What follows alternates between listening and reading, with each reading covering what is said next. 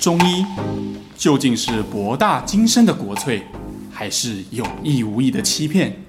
这里是肖玉一讲透中医。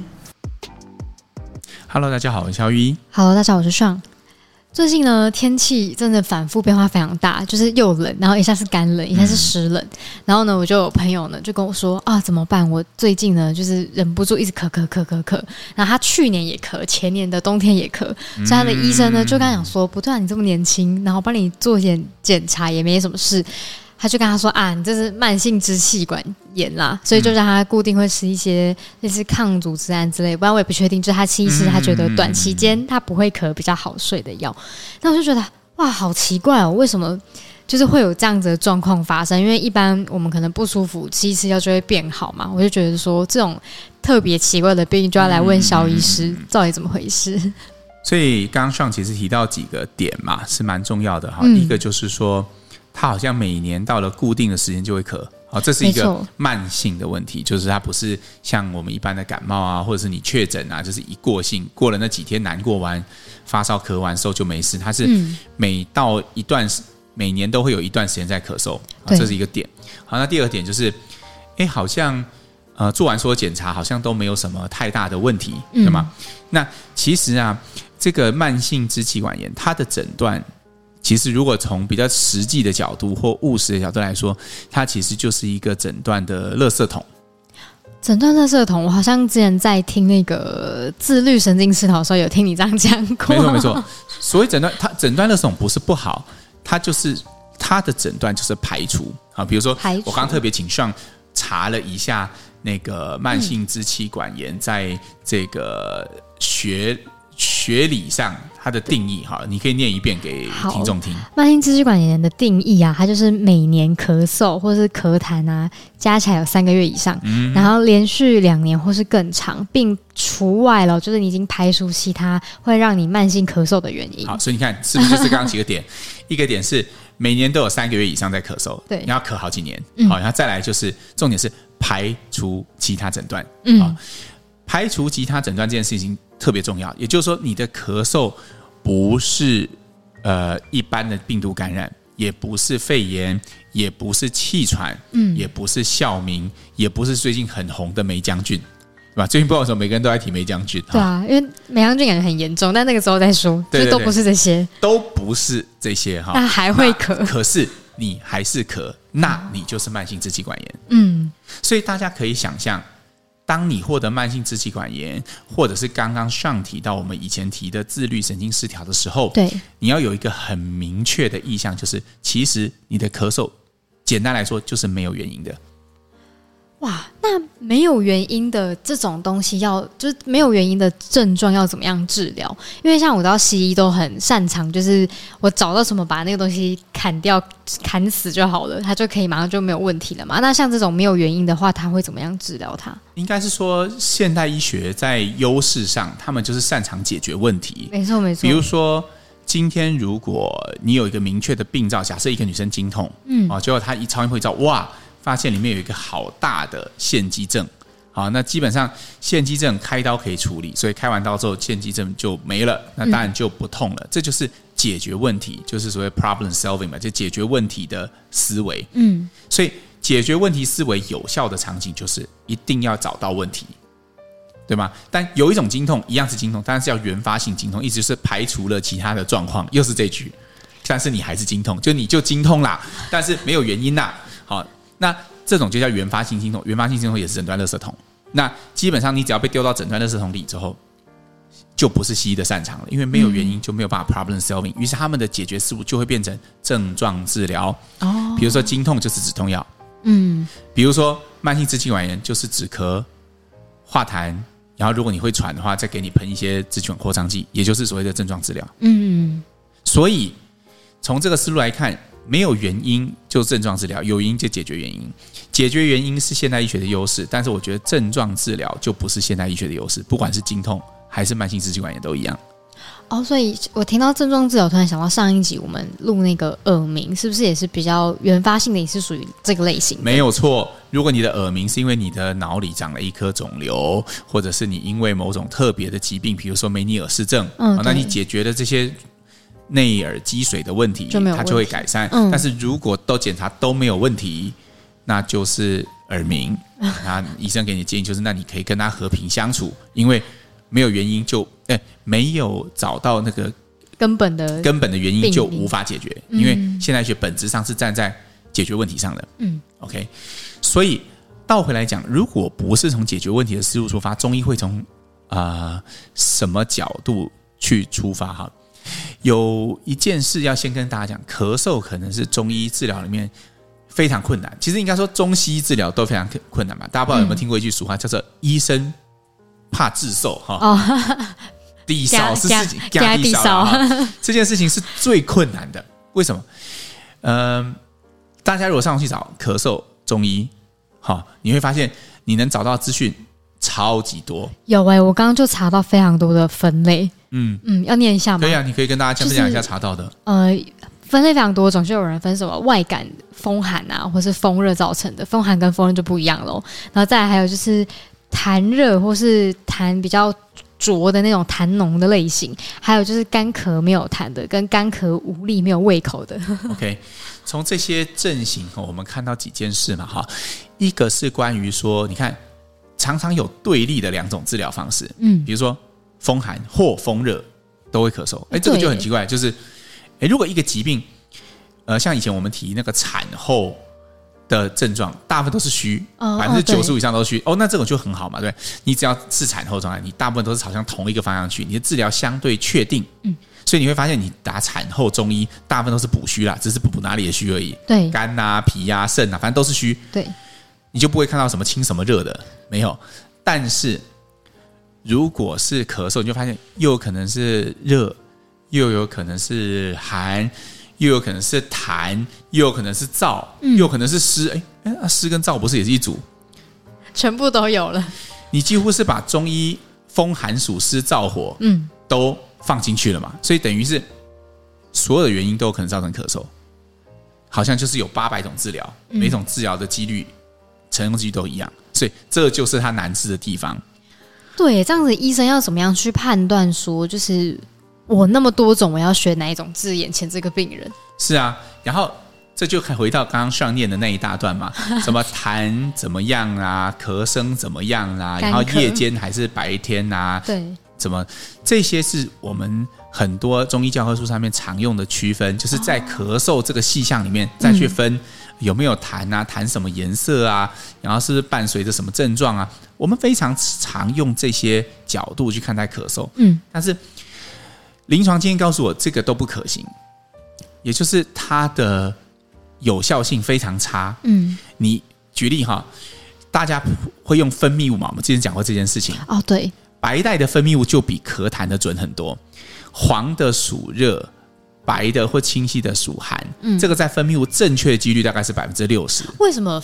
呃，分泌物跟口腔的分泌物会有不一样的准度？其实。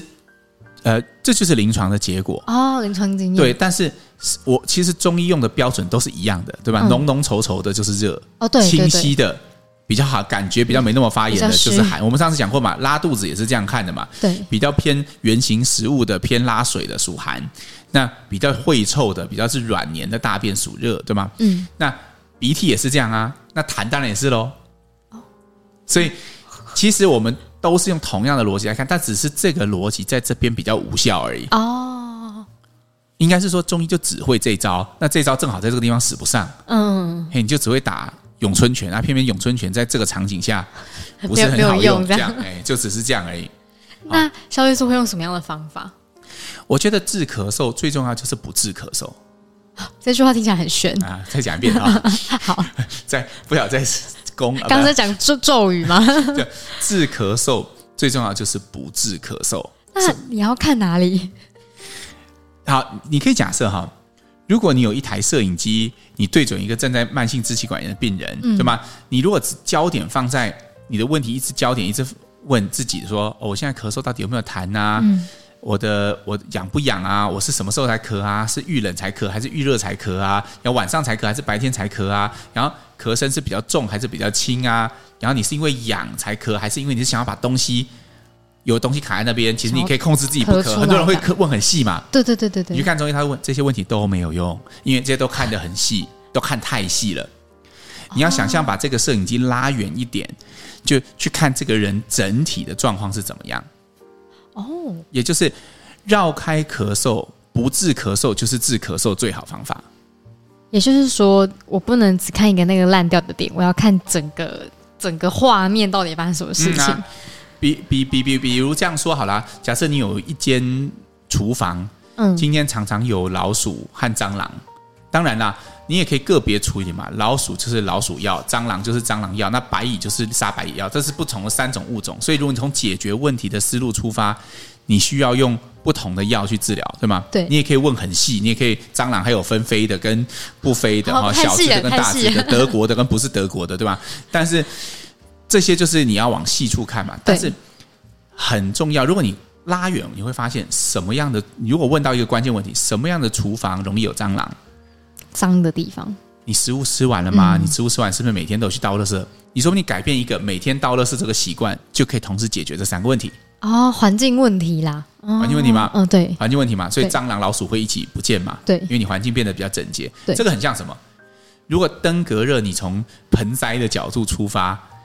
就是你你你你如果说啊，我怎么样隔绝？我帮我的盆栽里面放一个网套，或者我在家里挂蚊帐，这个就是解决问题的思路嘛。问题在蚊子嘛，我们防堵蚊子。但如果你是把家里的盆栽都倒干净了，每天换水，会怎么样？就不会有就不会有环境的问题啊。水里面会生孑孓，对吗？不是生啊，就是他们喜欢住在里面。那孑孓长大之后就会变蚊子嘛。那个是一个登革热孕育的温床。对，所以你看，每年政府都在宣导嘛，就是要那个要那个积水要倒，积水要倒干净嘛，是吧？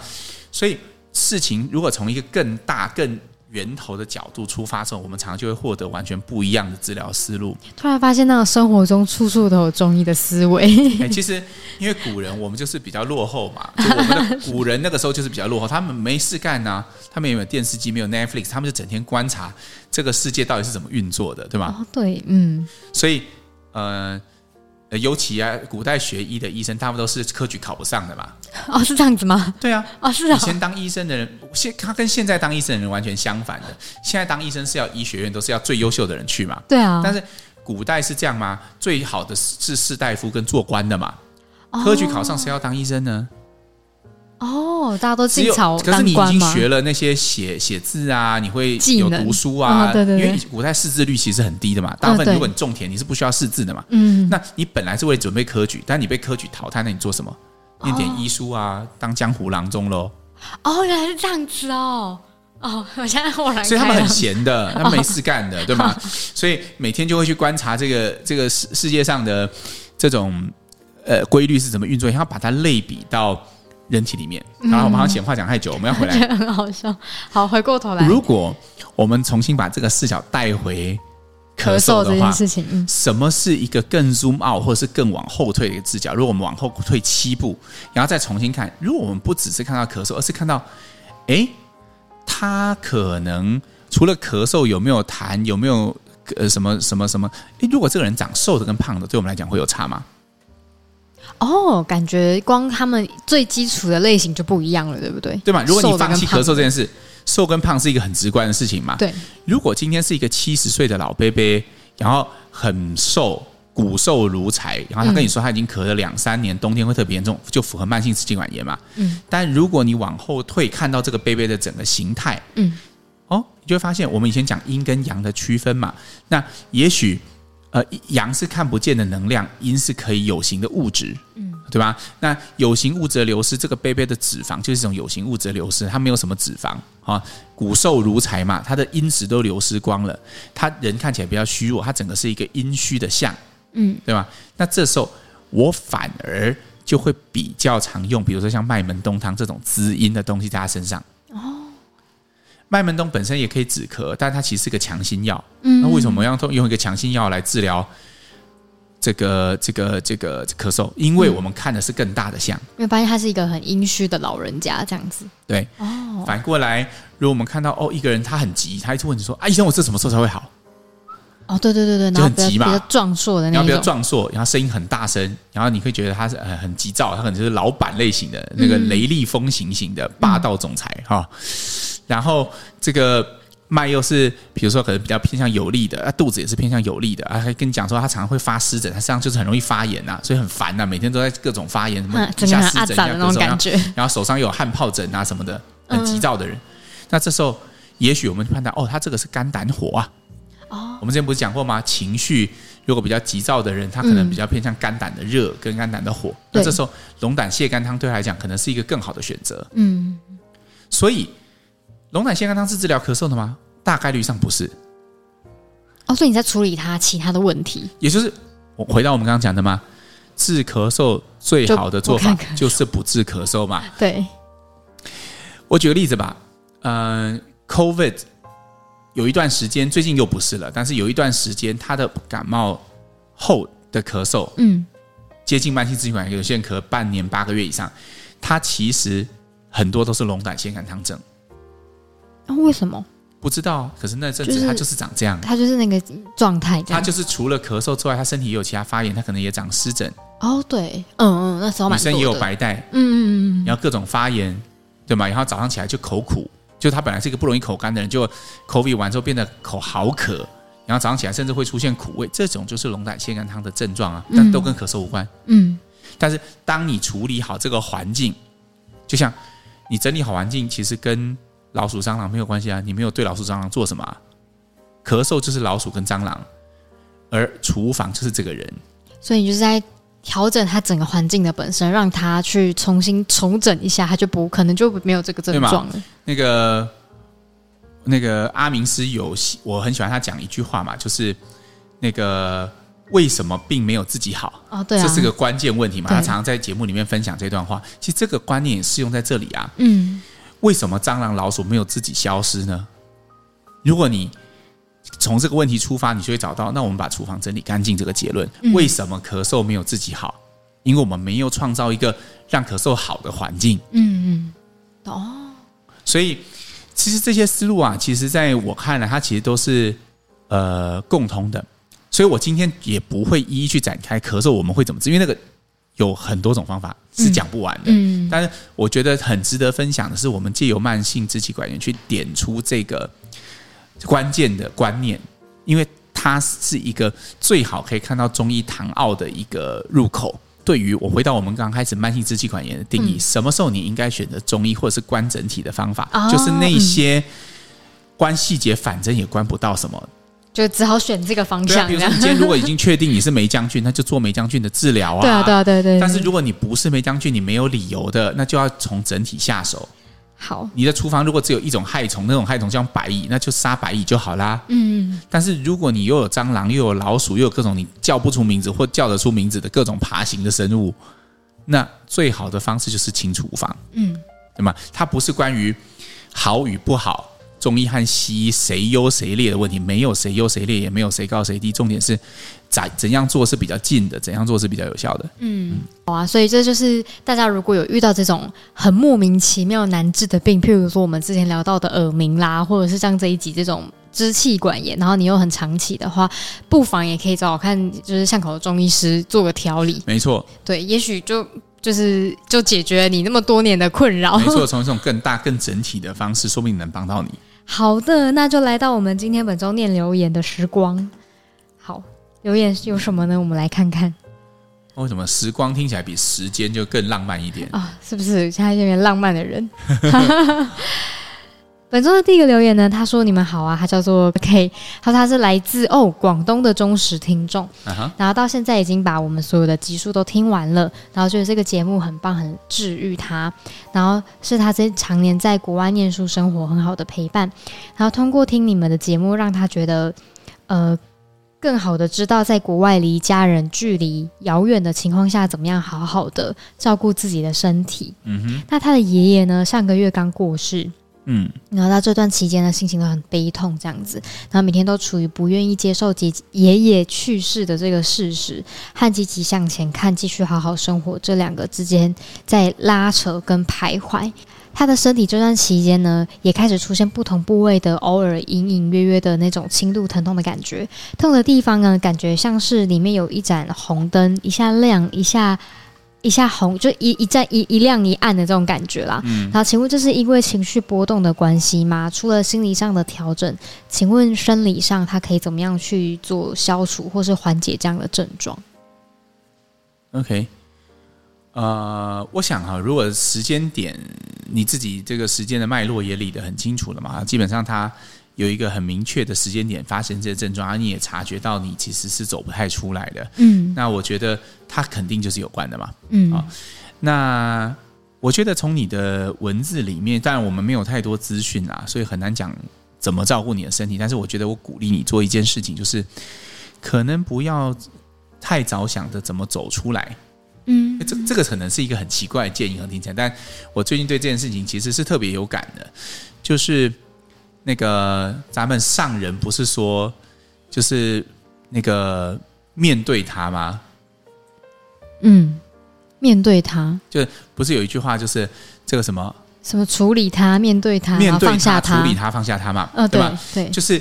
为什么要先有面对和处理，才有办法放下？很多人是很想要赶快把这页翻过去的。嗯，我们人生总是会碰到很多高高低低的事情，然后在你不想看到的页面，像我以前真的会这样。我看一部电影，如果是因为都是会有一些张力嘛，那个张力是来源于，诶，比如男女主角先错过啊，所以明明就搭同一个卖场里面要再互相找来找去，然后是偏偏一个往上一个往下，然后正好。你不喜欢看这种是不是？我就觉得为什么一定要这样这种虐心的，是吧？好。但但但是我要说的就是，如你要想，如果没有这些片段，我觉得这段爱情就没有什么好值得被拍成片的价值。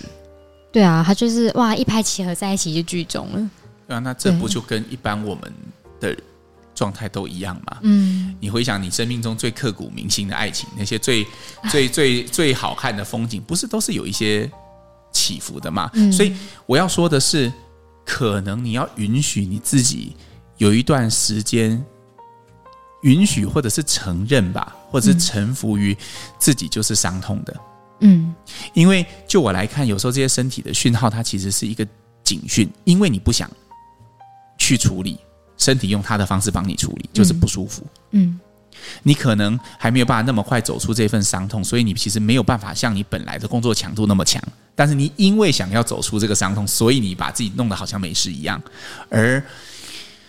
这种伪装，身体知道，所以他会用警示灯的方式，就像你讲自己讲一明一灭的提示着你。嗯，对啊。突然想到之前那个小小有推荐过那个武志红的书嘛，他就有一本叫做《身体都知道》，我觉得也很推荐你看，因为我很喜欢那一本。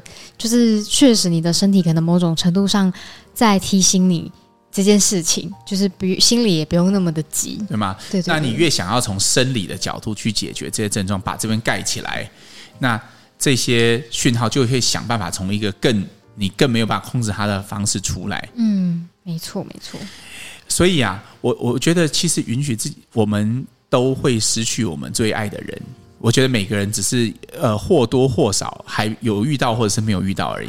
但 好难过。但但重点是，嗯呃，遇到了之后，允许自己悲伤跟允许自己难过，我觉得是一个很重要的过程。嗯，而这段过程。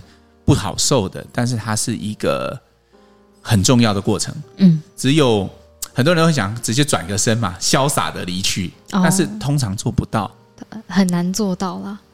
对啊，对吗？这好像以前我们常常在谈的两性关系一样嘛。你遇到一个不好的人，可是你没有直面你在这段关系里面的的的的各种情绪，也许你就会把这个东西带到。接接下来的感情关系里面，嗯，那对你来说可能也是一样的，就是这个情绪，也许你可以多跟他相处一段时间，然后必要的时候找人帮你，比如说专业的心理咨询师，不要觉得不好意思，那、嗯、就我怎么会这么小，事又不是什么大事，我怎么没有办法处理？不要这样想，嗯，确实，你，你把它处理好了，它就不会为你之后的人生带来影响，也不会折磨你的身体，嗯。我自己是觉得说啊，我们这一题回答的好长，因为我自己也很有感觉。就我自己是觉得说，因为我外公也过世了，然后那时候我当他也很难过，因为他是我比较亲近的长辈，嗯、就是真的比较关心我的长辈、嗯。然后那时候我也觉得说，他如果他那时候没有得癌症，活着我们就可以继续讲讲讲去种田之类的。然后我有一次就回外婆家的时候，我就突然觉得说，哦，我好像那个就是我就在一个空间大哭完之后，我就觉得说，哇，我好像后面的人生可以花很长的时间，只要有机会就来乡下走走，然后去怀念跟他之前的过去。但至少我还可以来这个地方，嗯、我觉得就还蛮好的。我后来就比较放下，分享给你。对，一定是会最后你会找到一种方式，用一种属于你的有仪式感的方式去告别，嗯，对吗？那这个就会对你接下来的路是很重要的。好的，不要太急，给自己一点空间和时间上的允许。嗯嗯。好，那我们念一个本周的最后一个留言。他说呢，首先真的很谢谢你们创立这个频道，然后一直默默的很支持我们。然后终于呢，他鼓起勇气想要发问，因为他住在台中，请问有没有推荐的医生？这位听众呢，欢迎私讯我们的粉砖，我们会私讯回答你。对对对，我们私讯回答那个所有那个问医师的问题，我们私讯回答。嗯，好，因为我们刚刚这一题呢回答的比较久，那因为其他留言都比较长，所以我们就留到下一集再做回复喽。那我们今天的节目就到这边，我们下次再见，拜拜，拜拜。